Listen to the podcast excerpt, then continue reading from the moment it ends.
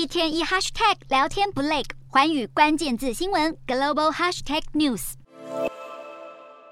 警方突袭泰国一处高级豪宅，只见建筑外墙高耸，一旁停放了几辆高级轿车，内部还有奢华的花园造景和喷泉。中国帮派分子在泰国贩毒洗钱，甚至贿赂地方官员的恶状遭到揭露，引发泰国警方展开大规模缉捕。这一连串事件焦点主要围绕在一个被称为土豪的华裔泰籍男子身上。土豪因为被指控贩毒，同时和中国帮派经营非法事业，多达四十四亿台币的资产因而遭到扣押。泰国警方十月突袭一家专门招待中国人的夜店，发现店内竟然提供客人吸食毒品，因此现场逮捕了两百多名中国人。警方随后展开扫毒行动，从各地非法夜店清查出巨额的资产清单，包括价值上亿的豪宅、超跑以及数百万美元现金，还有藏匿在豪宅中的大量毒品。其中几名被逮捕的中国帮派分子涉嫌用假冒的签证文件在泰国经营犯罪事业。泰国国会议员朱威向媒体揭露，新冠疫情爆发后，这些帮派疑似买通移民官员，成立假的基金会组织，让他们停留在泰国，并接引更多中国人在当地进行非法交易、洗钱的活动，借此累积巨额的资产。随着相关案件持续扩大，泰国警方开始对五十栋中国人拥有的豪宅进行调查，以厘清和土豪的关联。